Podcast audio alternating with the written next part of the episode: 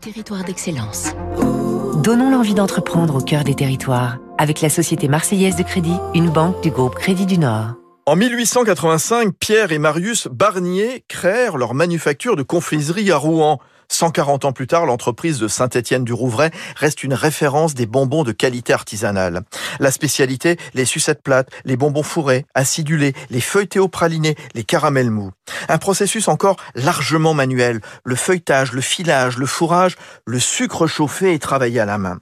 Barnier n'utilise que des matières premières naturelles, beurre, sucre, lait pour le caramel, et depuis trois ans, que des colorants 100% végétaux, tels que les concentrés de jus de pomme, de carottes, de cassis, de potiron et les extraits de curcuma ou de paprika. Oh, tout est alléchant sur place. Les chaudrons en cuivre d'époque, l'odeur de sucre cuit parfumé différemment selon les jours, citron, framboise, café, et le tour de main des maîtres confiseurs qui reproduisent quelques-unes des mille recettes centenaires, Pascal Zindel, le président des bonbons Barnier. Nous avons euh, hérité euh, des maîtres confiseurs euh, tout au long du 19e et du 20e siècle des cahiers, des classeurs qui correspondent aux matières premières qui étaient disponibles, aux outils qui étaient disponibles.